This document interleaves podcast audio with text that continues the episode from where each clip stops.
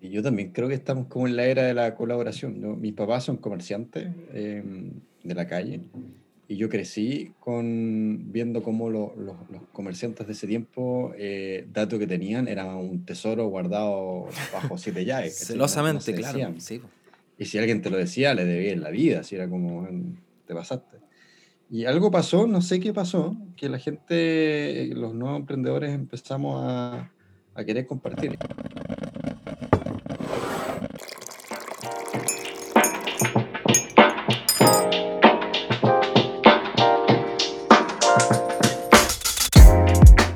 ¿Cómo estás? Bienvenida, bienvenido nuevamente a compartir un cafecito. Aunque hoy, dado el calor que hace en Santiago de Chile, que es el lugar donde vivo, estoy con un vaso de agua porque me estoy muriendo de calor y es media tarde.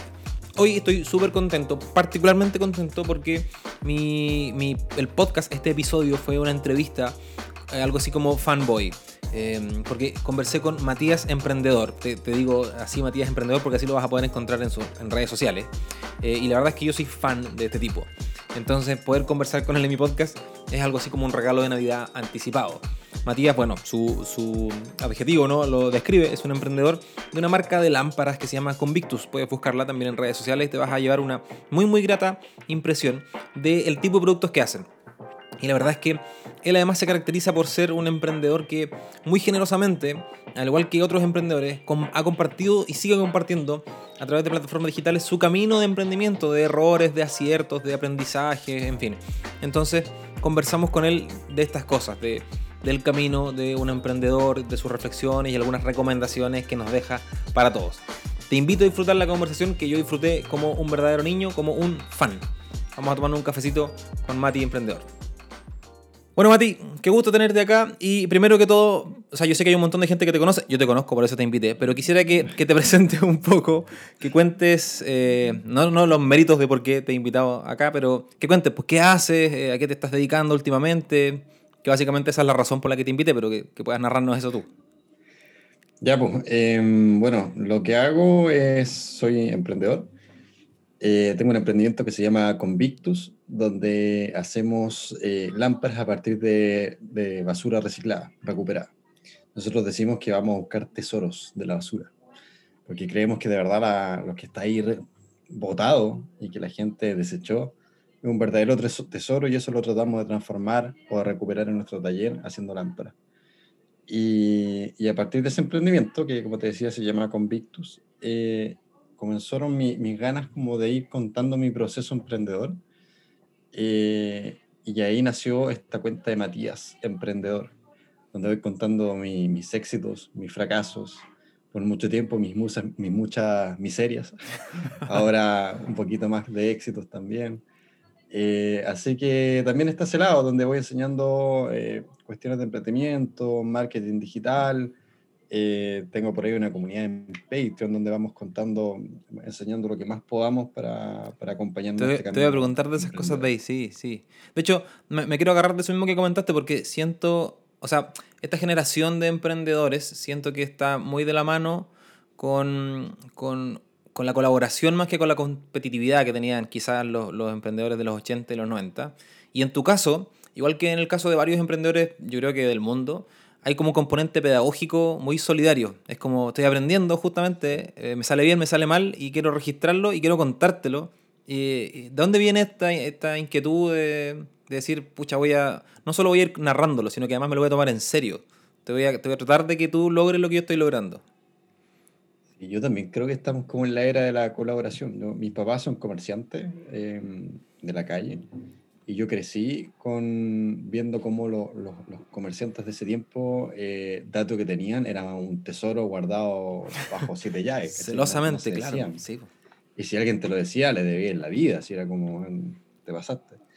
Y algo pasó, no sé qué pasó, que la gente, los nuevos emprendedores empezamos a, a querer compartir. En mi caso particular, eh, siempre recuerdo como los inicios de cómo partí con Victus y fueron muy solitarios en, en el sentido de que no tenía nadie que supiera de negocios que estuviera a mi lado, ¿cachai? Y que me pudiera contar cosas. eh, o no tenía plata para comprar ningún curso, eh, nada. Entonces fue tan duro, a pesar del apoyo de la familia que siempre estuvo, de la Dani de todo, pero a nivel como técnico, ¿cachai? No, no había nadie, tampoco con mucho desarrollo personal, que cuando hoy día ya tengo la posibilidad, yo digo, por lo menos, no, digo que la hice, pero sí que pasé por este periodo inicial bastante duro, lo que yo quiero es que poder entregar todo lo que yo no tuve a, a las personas que, que, hoy día están partiendo y que me hubiese gustado tener cuando partí. ¿cachai? Eso es como, me, me, gustaría que no, que no sufran tanto, la buena tenía que ser tan sufrida. Entonces, Y, y, pienso que yo si hubiese sabido lo que sé ahora, cuando partí, me hubiese ahorrado muchísimo tiempo, muchísima, muchísima plata, muchísimas rabias, muchísimas lágrimas y pareciera que estoy exagerando, pero de verdad, cuando, cuando tú sabes ciertas cositas, cuando, cuando, cuando cachéis cómo llegar a la gente a través del marketing digital, cuando tenéis tu, tu buena página web, cuando tenéis algún dato de dónde comprar una caja, en fin, eh, puta, avanzáis demasiado. Así que esa es mi misión de hoy. Yo tengo, tengo una especie de diagnóstico muy, muy rústico y sin ninguna base científica, pero me parece que, no quiero categorizar a las personas, pero sí el estereotipo yo creo que sirve, la caricatura sirve un poco. Hay, algunas personas que se sienten o se han sentido históricamente como súper cómodos haciendo carrera y como que tengo mi cartón, la figura ¿no? típica de tengo mi cartón, me meto en una empresa y aquí hasta que me jubile y como que valoran mucho sus años de antigüedad. Es como un tesoro ir juntando horas de vuelo. Em, hay otros que se sienten incómodos bajo esa figura por, por la razón que sea, que, que, quieren crecer, que no se quieren romper la espalda por los sueños de otros. Em, entonces ahí es donde es uno de los caminos ¿no? que ha empujado que muchas personas digan, ¿sabes qué más? Me voy de esta wea, voy a emprender. Eh, aunque también hay otro contexto, eh, que, que, al que no le funcionó nada y bueno, tengo que traer comida para la casa y tengo que emprender igual. O sea, me parece que están como estos, estos, estos caminos. Eh, pero pensando en este que está como en el trabajo y dice, no quiero, no quiero picar piedra para construir el castillo de otra persona. Eh, mm. ¿Cuál sería como ese empujoncito, quizás no teórico, pero motivacional para decirle, ya, bueno, dale, eh, por aquí parte, cómo le dais forma?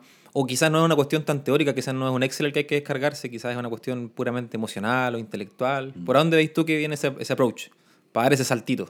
O sea, ese salto grande en realidad. es que yo creo que primero depende de cuál es el castillo de cada persona, ¿cachai? Porque hay muchos que, que buscan emprender con, con, tal de construir un castillo que se llama libertad financiera, de tener lucas, ¿cachai? Eh, para esas personas les digo que en verdad hay muchas otras opciones, tanto igual de válidas o mejores incluso que buscar el camino a emprender. Eh, puedes ser inversionista, eh, puedes, eh, no sé, meter tu cuestión en, en acciones o o quién sabe, no sé, o ser un muy buen ejecutivo. Hoy día el 90% de los, de los emprendedores en Chile son microemprendedores. Hmm. Y de los microemprendedores, el 62,5% eh, de las microemprendedoras, mujeres, valga la redundancia, perciben ingresos de menos de 225 mil pesos mensuales. Esos son datos del Ministerio de Economía. O sea, la gran mayoría de las emprendedoras gana menos de eso. Mm. Y en el caso de los hombres es un número muchísimo menor, que es como cercano al 40%, pero igual es un número brutal. Entonces les digo que, que, no, no, no, no sé si es la mejor manera o la mejor, el mejor camino de construir un camino, un castillo de, de libertad financiera mediante el emprendimiento. Eh, por el otro lado, si, yo, si tu castillo tiene más que ver con llenar tus valores, un sentido de propósito y un tipo de libertad, más allá de la libertad financiera, sino que la libertad creativa, dedicarme a algo que yo me, me, llene el alma, eh, ahí hay dos opciones. O buscas también alguien, una empresa, que, que, pueda entregarte eso, eso, eso, todo eso que tú buscas, que lo existe, eso no, no tenemos que decir, no, nadie más lo va a conseguir mejor que yo, eh, y o eh, emprender. Pero ahí ya es distinto, porque el factor plata no es el factor principal. Yo no digo que no sea importante, es crucial, de hecho. Pero es distinto que esa sea la razón principal y única por la cual hago las cosas. Entonces, para esas personas que buscan ahí como llenar su, su corazón, lo primero es, es, como que tengan claro cuál es su propósito.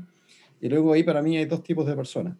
Los que queman las velas, que es como lo, lo, lo les sirve como decir, ya, bueno, me, me, me retiro de mi trabajo, dejo, lo voto todo y no me queda ninguna otra opción que emprender, y hay gente que le ayuda a eso, pero hay muchos otros que no, y les sirve ir como paso a paso gradualmente. Entonces, para esas personas yo les digo, bueno, cuida primero tu finanza, que, que tengas un flujo de caja que te permita pensar, ojalá tener unos 5 o 6 meses tranquilo para poder empezar a hacer esto, y luego, y luego darle, y, darle de a poquito. O sea, los sueños tienen que ser grandes, pero yo creo que los, los primeros pasos tienen que ser como precisos, eh, bien medidos, Para que no nos vayamos a lamentar. Entonces ahí vamos probando qué pasa en el mercado y todo, pero siempre poniendo en la mira nuestro propósito y nuestros valores y ahí dándole estrategia a esto que, que pudiera tener una cabida en el mercado.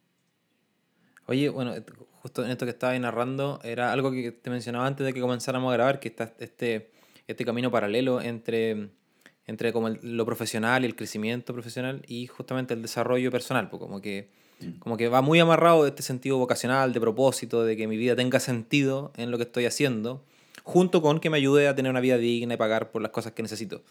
Em, y ahí, em, algo que te he escuchado a ti, lo, lo conversábamos recién, em, sin ser prejuicioso, pero en los emprendedores hay un pequeño sentimiento como de superioridad moral frente a los empleados. Es como, yo, yo de verdad estoy persiguiendo mis sueños y tú puedes ser, no estamos seguros. Eh, entonces, ¿cómo, cómo ves toda esa situación? Mm, yo, yo, sé que tú has tenido opinión al respecto, has cambiado de opinión al respecto. Eh, hay, o sea, tú de hecho, supongo que hay personas en tu emprendimiento que empleas, por lo tanto hay empleados eh, justamente en tu organización.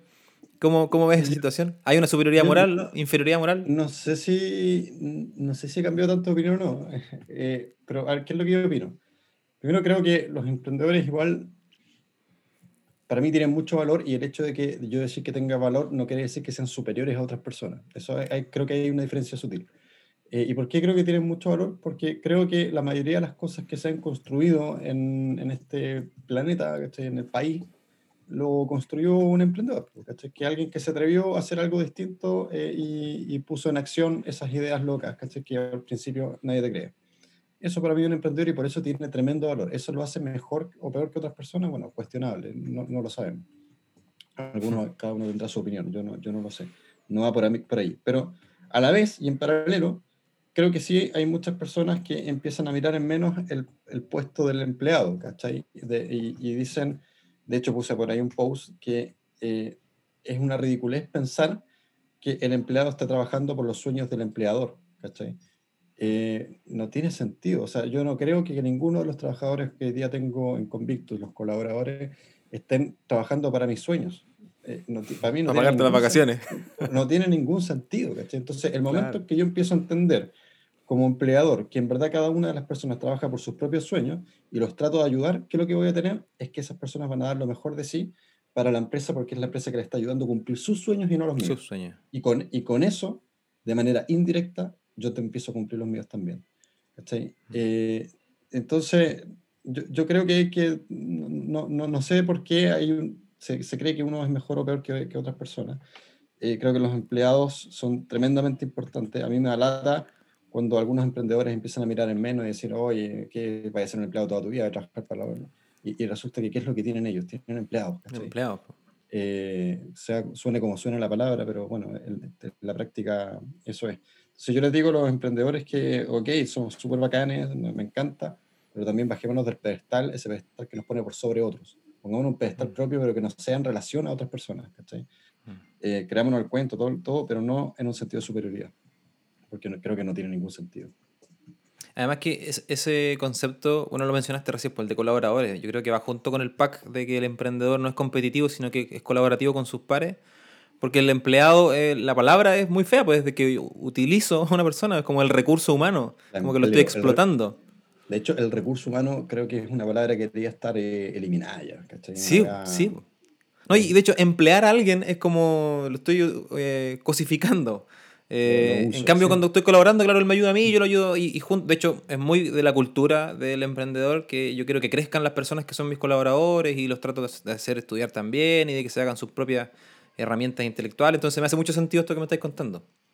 Ahora, ojo con eso. Yo, yo también pensaba y creía que, que, era bacán que todas las personas que trabajaran conmigo eh, crecieran y avanzaran y llegaran a, no sé, puestos de gerencia, por decir algo. Eh, y no siempre es así, no siempre tiene que ser así. Hay muchas personas empleados, por ejemplo, eh, o sea, en este momento está trabajando mi papá conmigo eh, él ya va para los 65 años, parece, no sé, 64. Y, yo no veo que él quiera ser eh, gerente ah, de no, la claro. empresa, ¿cachai? Eh, él quiere estar tranquilo, hacer sus cosas bien, ¿cachai? Eh, eh, cumplir con la cuestión y que todos estemos contentos y punto. Entonces tampoco pongamos sobre expectativas o expectativas equivocadas en las personas. Pero sí creo que, que tenemos que verlos como socios, en el sentido de que eh, yo te ayudo a que tú tengas un, la vida que tú quieres dentro de los límites posibles que te puede dar esta, esta empresa para, para, que a la vez también sea eso retribuido. ¿cachai? Y cuando eso ocurre, yo creo que hay una motivación que va más allá de la transacción monetaria. ¿cachai? Porque la vida que quieren las personas va, no es únicamente dependiendo, dependiente del dinero. También hay mm. otras cosas como flexibilidad, como que te valoriz, valor, valoricen, ahí está, te reconozcan, eh, que aprendas cosas nuevas si es que así lo quieres, ¿cachai? etcétera. Oye, eh, te quiero poner de nuevo en una, como una trilogía de, de, de, tipo de emprendedores, ya no, ya no como el, el, antagonismo entre el empleado y el, y el, y el emprendedor. Eh, me, me, esta, es mi, esta es mi propia percepción, subjetiva y probablemente errada. Existían personas que no consideramos emprendedores, emprendedores perdón, que eran estos clásicos, eh, personas que tenían oficio y que, y que se autoempleaban. Eh, que hoy en día sí los vemos como prestadores de servicio, ¿no? Es como que antes el gaffiter era un gaffiter nomás, en cambio hoy día es como, oye, pero deberías tener una página web y, y hacer un curso online, ¿cachai? Para hacer un embudo de venta y conseguir clientes. Pero en general era como el que tenía el oficio, y ese oficio era un oficio aprendido por la familia o por tradición, y ahí esa gente quedaba como en esa categoría. Después estaba como el emprendedor ochentero, noventero, que era este tipo como tipo inquieto, como el hombre de negocios, eh, y, y, ahora está el emprendedor híbrido, que, es, que entraría como en la categoría tuya, mía, que es una mezcla entre, puta, tengo que hacer plata porque no tengo de otra. Igual quiero hacer algo con mi vida que tenga sentido. Eh, y, y, me parece que se juntan estas, estas, estas, estamos como en este cruce generacional todavía, pues del, del inquieto emprendedor hombre de negocio, del que arrastra un oficio y quiere vivir de eso tranquilamente, y del que se vio con la soga al cuello y tiene que eh, a tratar de hacer algo que le moleste lo menos posible. Y ojalá le guste. Eh, sí. ¿Cómo fue tu propio, tu propio camino? ¿Cuál de esos tres, si es que, o un cuarto, eh, ¿cómo, ¿cómo diste esos primeros pasos para poder darle forma? ¿O lo tuyo fue, no, me senté, hoy día tengo una idea de negocio fantástica, necesito un inversionista y vamos adelante? No, no, yo creo que fueron todas juntas. Es como, bueno, en mi caso, yo, yo, en un momento supe que lo que quería era emprender, eh, porque yo consideraba en el emprendimiento como libertad de pensamiento y acción, ¿cachai? y como que podía desarrollar eh, mis habilidades y podía, lo veía como un juego, ¿cachai? como que si se me ocurría A, tenía la posibilidad de hacer A. No cuando estaba empleado, porque estuve empleado mucho tiempo, y, a mí se me ocurrían, weá, yo decía, hoy podíamos hacer esto, todo eso lo proponía a los jefes, y los jefes, un 2% de todo lo que yo decía me hacían caso, y era un 2%, el 2% menos relevante. Y a claro. lo mejor tenían razón, a lo mejor eran una weá con patas los que les proponía, no lo sé. Eh, pero me, gust, me, quería tener como esa posibilidad de, de ser libre de pensamiento eh, y, y, y, de acción. Y ahí busqué emprender, pero luego en ese proceso, finalmente cómo llegué a Convictus fue por una necesidad 100%, no sé si 100% económica, pero, pero sí, en un gran porcentaje. No diría 100% económica porque en el fondo yo me queda muy poco para terminar ingeniería comercial. Si yo hubiese seguido, hubiese tenido un muy buen sueldo, estaba en una buena universidad, o me hubiese empleado en cualquier otra cosa, hubiese ganado mucho más que, que lo que ganaba en Convictus. Entonces la, la plata no lo era todo. Eh, pero de todas maneras era una necesidad, porque algo había que vivir. Entonces yo mm. creo que soy como quizás este tercer tipo, del, de que estoy con la soga al cuello porque no tengo plata ni para la micro, eh, pero a la vez quiero hacer algo que, que, que me llene un poquito el alma, ¿cachai? que me haga, me haga tener un sentido. Eso yo creo que nos hace muy millennial. Creo que el millennial sí. está mucho en búsqueda de eso, es más hueviado, ¿cachai? Entonces eh, está buscando como ahí su, su sentido, ah. una weá que le haga que le haga mover el, el alma, ¿cachai? el corazón. Y ahí uno se pone un poquito más regodión. Al regodión al punto de que estuve mucho tiempo teniendo ni uno en el bolsillo, pudiendo haberlo tenido. Eh, Pero porque preferí apostar por tu proyecto. Claro. Sí. Oye, y, y en, bueno, tu proyecto escaló, pues, escaló al punto de, de, que eres un emprendedor al que invitan a un montón de cosas. Este podcast es un, uno más de decenas de cuestiones en las que te piden, oye, por favor, ven a contarnos qué onda. Eh, ¿Cómo, ¿Cómo fueron esos pasos así brevemente? ¿no? Y, quizás esas cosas que podrían ser, no sé si replicables, pero que podrían inspirar a otras personas, porque, porque pasaste de recolectar eh, desechos para construir casi como artesanía a tener productos en serie, tener un catálogo. Pues, entonces, Scalop, ¿cómo fueron esos pasitos de, en que escaló tu negocio? Eh, bueno, todos, cada uno de los pasitos fueron, fueron bacanes, los disfruté tanto como los sufrí. O sea, también fueron pasitos sufridos porque no sabíamos lo que estábamos haciendo, ¿cachai? Yo no sabía mucho en realidad de negocio, a pesar de haber estudiado ingeniería comercial tres años, pero en realidad siento que me sirvió de muy poquito. Eh, quizás en los dos años que venían se venía lo bueno, eh, entonces, bueno, fue un poco, es poco sufrido no, no cachar lo que estoy haciendo, pero a la vez eh, irlo descubriendo de a poco y, ir, e ir teniendo resultados eh, y que eso te permita ir soñando, te permita decir, oye, vamos a tener el, siguiente paso, ya no vamos a comprar dos ampolletas, podemos comprar una cajita chiquitita, eh, ya no vamos a, no sé, ir nosotros solamente a recolectar la cuestión y podemos contactar a otras empresas, podemos tener nuestro primer empleado, ¿cachai? Eh, eso yo creo que es muy em, reconfortante, ¿cachai? Como que de, de la nada, de hecho literalmente de la basura, podéis ir creando una empresa que le puede dar trabajo a más personas y, mucha gente se beneficia de nuestros productos. Pero como te digo, son, fueron pasos igual hueviados, que cada paso es como, no, ningún paso sabíamos cómo darlo, ¿cachai? Hmm. Eso fue lo, lo peludo, que es lo que yo quiero que, que como parte de mis misiones hoy día, Matías Emprendedor, de que la gente no dé los pasos solo, pues si yo te puedo decir más o menos para dónde va la cosa, no te voy a decir exactamente el paso, pero más o menos, ¿cachai?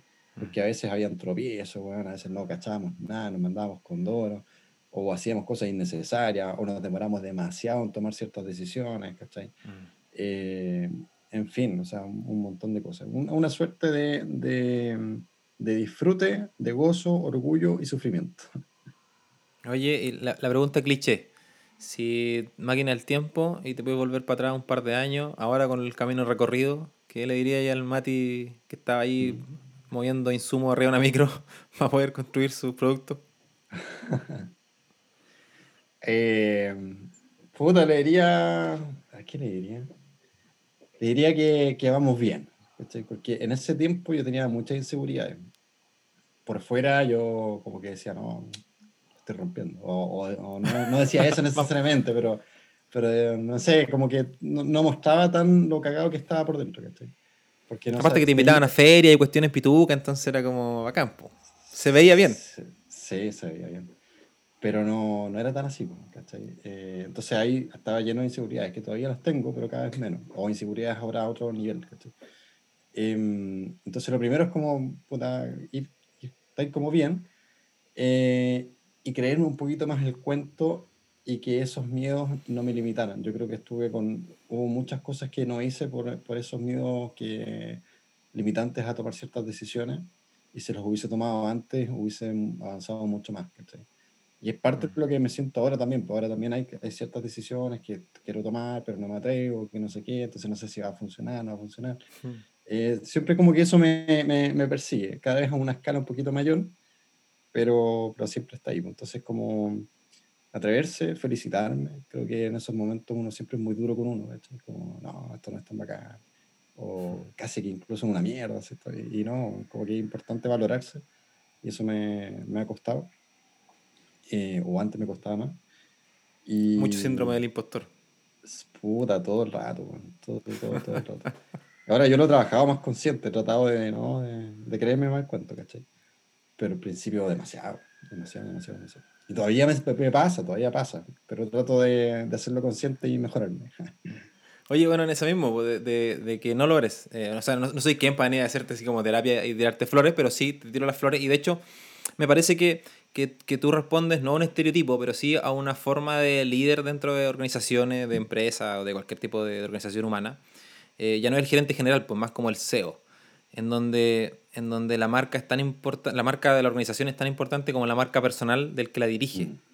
O sea, tú, da lo mismo tu apellido, tú eres Matías emprendedor, eh, tú construiste una marca personal alrededor de eso, y sin, sin saltarme, sin pasarme largo un par de pueblos, pero muy, muy en la onda del CEO, de, de Jeff Bezos, de Steve Jobs, de, de que la marca es tan relevante porque el tipo que está adelante es capaz de ponerse frente a una cámara, frente a un micrófono y explicar un par de ideas y ser súper coherente. Eh, ¿Qué tan importante crees tú que es eso hoy día? O la verdad es que, porque yo creo que hay muchos emprendedores que igual, no sé, pues, sienten, pucha, yo no tengo tanto carisma, no tengo tanto carácter, no tengo tanta perso, no tengo huevos, ponle el nombre que queráis, pero en el fondo es como, ah, ah eh, esto es, eh, es un condimento especial o es irrelevante? no, yo creo que es fundamental, sobre todo los emprendimientos más chicos Creo que de hecho una ventaja que tenemos y que no podemos desperdiciar es que podemos conectar más directamente con nuestro público, ¿cachai? Esto no lo puede hacer, eh, no sé, pues Falabella, no, no, lo pueden hacer ellos, ¿cachai? Por eso tienen que contratar rostros, que es distinto. Sí, pues. Em, en cambio, nosotros, la, la, gente confía más en las personas que en las propias empresas.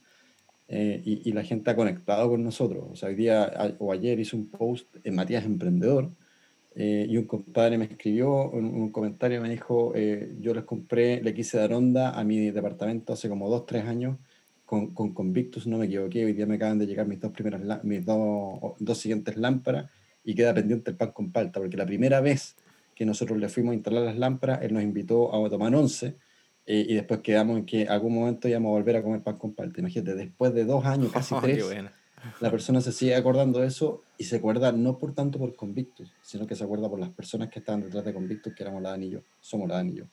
Entonces, creo que es fundamental eh, para los emprendedores pequeños eh, que ocupemos nuestra persona para relacionarnos con personas. Eh, y ahí no, no, no, creo que sea necesario tener una carisma tan especial ni nada, porque si por ejemplo uno es tímido, que la gente no me cree, pero yo tengo cierto nivel de intimidez o, de introversión, ¿cachai? Que la gente no, no, no, lo percibe, pero, pero es. Eh, si uno se, se comporta como es, muy natural, eso va a conectar y va a empatizar con muchas otras personas que son como tú. Mm. O ni siquiera que son como tú, pero que, que entienden cómo, cuál es tu onda. Y eso no hay nada más humano que eso, ¿cachai? No hay nada más humano que no, no aparentar ser eh, un, un prototipo de persona específico que nadie es como esa persona, ¿cachai? Nadie es realmente como esa persona. Entonces, básicamente es atreverse, aceptarse. Eh, también, puta, uno está lleno de, de, en Instagram, no sé, de mostrar, eh, no sé, minas putas culturales, hueones también, caras bonitas y todo. Y si uno no lo es tanto, bueno, ¿qué, tal, qué tiene? O sea, aceptémonos, ¿cachai? Eh, y vamos con eso. Y hay mucha gente que va, va a conectar con esa cuestión. Yo, yo creo que la cuestión se trata de las redes sociales son redes también humanas, interacciones humanas. Y, y si uno pudo haber logrado amistad tan profunda con personas que son comunes y corrientes, corrientes eso se puede extrapolar a tu comunidad a través de una marca. Oye, Mati, bueno, esto mismo que estás mencionando de, de, las redes sociales, justamente te quería hincar el diente en tu presencia digital, porque tu marca personal y, la, tu marca de emprendimiento tienen mucho protagonismo ahí, pero además tú, tú has hecho cosas como de marca personal. Eh, hay cursos online, te vi grabando hace un tiempo, no sé si se ha publicado, eh, han habido hartas iniciativas de streaming, eh, tu comunidad en Patreon. ¿Por, ¿Por, qué es tan relevante tu presencia digital para ti? ¿Cómo la gestionas? Eh, que yo entiendo que esto es un camino paralelo a, a Convictus, pero, pero sé que es súper relevante para ti. O sea, soy parte de tu comunidad digital, veo tus publicaciones, me inspiro, ¿cachai? Eh, hacemos camino juntos. Eh, eso es muy bonito, yo creo que eso, eso lo resume, hacer camino juntos. De hecho, yo siempre digo, nos vamos acompañando porque es una de las cosas que a mí, insisto, me hubiese gustado tener cuando partí y hoy día siento que estoy acompañado por la gente que, que sigue mis redes y que me manda un mensaje y que me invita a un podcast, ¿cachai? Porque es duro estar solo en esto, incluso aunque esté acompañado, de repente en, en tus miedos, en tu bebeo mental de emprendimiento, estáis solo, aunque tengáis gente alrededor. Y cuando empecé a tener gente que está en la misma situación que tú, o te apoya, o te entiende más, eh, ayuda, pues, ayuda a caleta. Entonces, para mí, es una cuestión em, de doble, doble beneficio. O sea, yo los beneficio a, a los demás eh, que están, sobre todo los que están partiendo con, con, mi experiencia que he venido ganando en este tiempo, eh, mucha poca, pero algo a, a, gente le sirve de algo. Eh, y yo también me, me, beneficio de todo el apoyo que tengo, porque tengo careta de apoyo. O sea, yo creo que mm. la gente me dice, oye, gracias por lo que así. Mm. Y, y, yo no hallo cómo agradecerles lo, lo de vuelta que, que recibo, que es bastante desde eh, un apoyo que sirve un montón, una recomendación, hasta que ya incluso esto se ha transformado también en un negocio, y eso no tiene nada de malo, en donde la gente me compra mis cursos, mis mentorías porque ha creído en mí y haya visto los resultados. Eh, entonces, es fundamental. Y las redes sociales lo que hacen, creo yo, es expandir todo este potencial que estaba ahí eh, y, que, y, que, esa expansión estaba limitada en el tú a tú. Hoy día eso podemos llegar a, todas partes eh, de forma muy fácil y también muy fluida, perdiendo muy poco de lo que se gana en, en, presencial, que no digo que, que lo reemplace 100%, pero, pero nos acercamos a eso.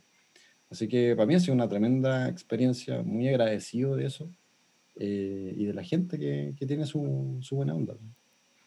Oye, y pensando en, ahora ya no en la marca personal del SEO, sino que en el, en el emprendimiento como tal, porque a mí me toca acompañar justamente en cuestiones de marketing digital y de comunicación digital a muchos emprendedores y la verdad es que ellos ya con su propio con su propia operación ya sufren y se desvelan. Entonces como puta, más encima me tengo que hacer cargo de las redes sociales y tengo que estar creando contenido y entonces, eh, eh, me, me, cuesta para algunos que son más de la vieja escuela que comprendan el valor de, de, de la transformación digital y de estar presente.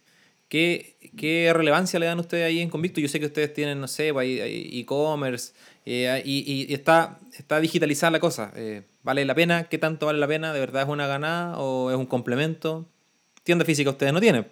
No tenemos. O sea, básicamente sin redes sociales y todo nuestro marketing digital, Convictus no existe. Eh, así de simple. O sea, no, no, no hubiésemos tenido ninguna, ninguna, ninguna posibilidad. Porque no había Luca, porque el alcance es mínimo eh, de forma presencial cuando partís. Eh, entonces, creo yo que ha sido una oportunidad tremenda las redes sociales y el marketing digital para los nuevos emprendimientos. No creo que existirían ni, ni el 90% de los nuevos emprendimientos que existen hoy hace 10 años atrás, 15 años atrás, cuando dependía de mucho presupuesto para salir en la tele, para salir en la radio, para tener contactos que, que no se tienen hoy día, la cosa está un poquito más democratizada eh, y creo que entonces es una herramienta que, de la cual no hay que prescindir, pues, la estaríamos cagando tremendamente. Y sí, es un esfuerzo importante porque de hecho por algo hay gente que se dedica a eso únicamente, pero yo creo que vale 100% la pena. y, y y al principio no tenías que hacerlas todas. Yo me acuerdo cuando, con la Dani, cuando partíamos, estábamos todo el día en el taller, comprando cosas, moviéndonos, entregando. Y después llegábamos a la casa tipo 10, 11 de la noche y ahí había que estudiar y gestionar toda la web hasta las 2, 3 de la mañana. O 2 de la mañana. Eh, y así funcionar todos los días. Puta, es un esfuerzo, es un esfuerzo, claramente. Pero insisto, vale la pena. Y el momento en que ya tú vayas ahí avanzando, yo recomiendo que las personas tengan la capacidad de poder ir delegando cosas en que no son estratégicos fundamentales para que su negocio empiece a funcionar y que esos tiempos que se ahorren, estos dueños de negocios se vayan dedicando a lo más estratégico, que muchas veces puede ser el marketing. Mm, sin duda. Oye, Mati, bueno, finalmente eh, lo mencionaste un par de veces y, te lo quiero preguntar no solo para que me cuentes, sino que para que igual puedas invitar a la gente, porque bueno, tienes una comunidad en Patreon, haces mentorías, entonces que puedas contar un poco de esos espacios que son más formales, ¿no? Que, que no es solo la cuenta de, de Instagram. ¿De qué se tratan esas, esas, espacios digitales en los que estás metido ofreciendo la ayuda a personas que quieren emprender o que están emprendiendo?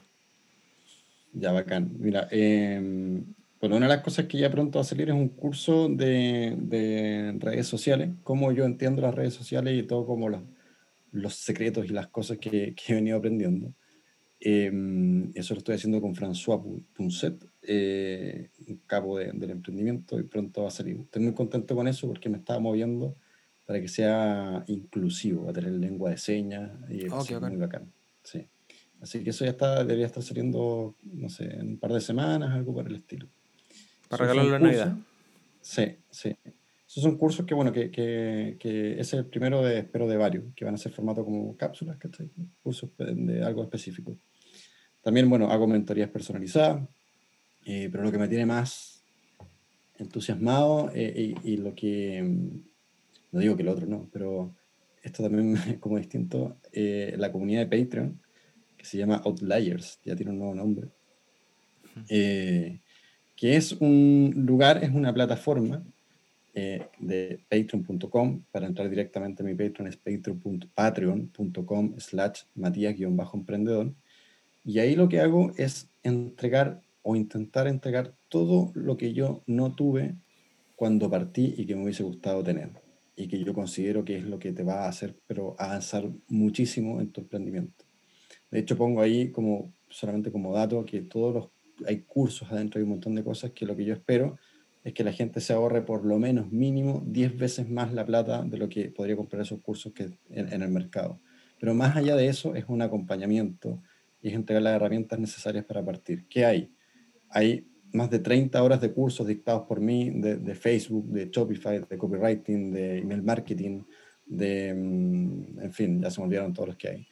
Hay eh, invitación, siempre todas las semanas invitamos a expertos en algún tema para que hagan masterclass de distinto tipo, de cosas que yo no soy experto, pero que ellos sí. Mm. Tenemos como WhatsApp Business, este mes estamos viendo inversiones inmobiliarias para todos los precios, eh, meditación, de todo.